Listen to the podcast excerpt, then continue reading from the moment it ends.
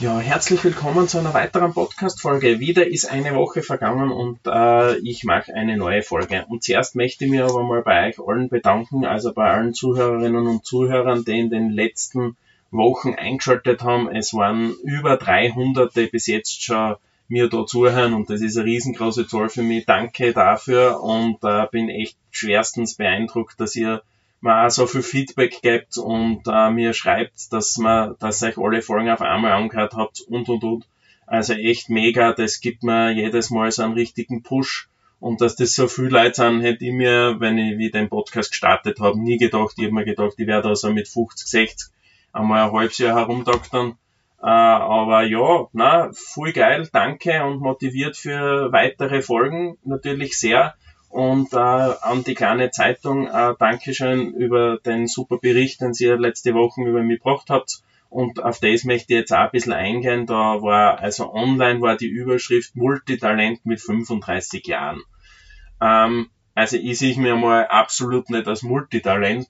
Ähm, das ist, glaube ich, für mich, also, oder wenn ich für mich selbst so sprich, der falsche Ausdruck. Ich bin kein Multitalent. Ich kann vielleicht ein paar Sachen äh, gleichzeitig bewältigen oder meinen Alltag bewältigen und neue Projekte abwickeln und solche Sachen.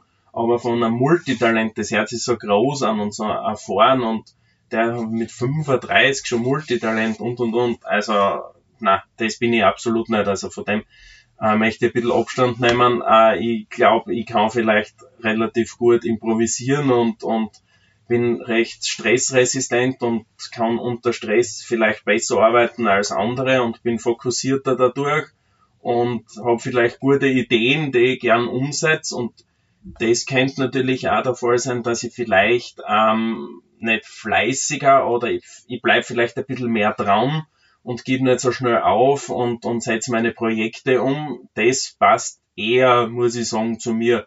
Und ich bin auch nicht ein Raketenwissenschaftler oder irgendwas, der irgendwas Neues erfunden hat. Absolut nicht. Ich mag's halt so, wie ich mir das denke und, und wie ich halt ein gutes Gefühl habe bei dem Ganzen. Und äh, das ist aber meiner Meinung nach ganz weit von einem Multitalent weg. Also ich lerne wie immer die ganze Zeit dazu und wenn ich ein bisschen was weitergeben kann, taugt's mir natürlich und darum äh, mache ich auch bei Mentorentrainings und solche Sachen mit, dass ich dass ich wirklich mich weiterentwickle. Also drum war ich also halt auch beim Philipp Mader im Bootcamp und habe mir das Ganze ähm, gegeben sozusagen, was auch eine heftige Sache war, aber mir absolut jetzt auf das Next Level gebracht hat.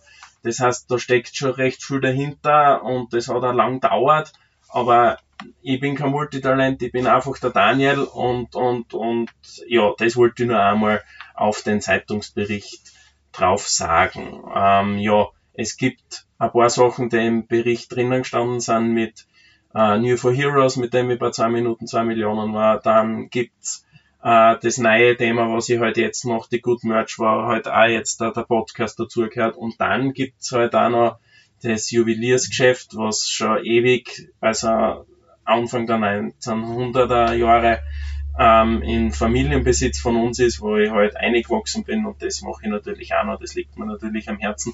Aber wie viel Zeit oder was ich wo mache, das werde ich vielleicht in einigen Podcast-Folgen machen oder euch einmal näher bringen. Und ja, das war's die Wochen mit der Folge schon und ich bin gespannt, was ihr dazu sagt. Also nicht das Multitalent verabschiedet sich, sondern der Daniel. Alles klar. Ciao, für euch.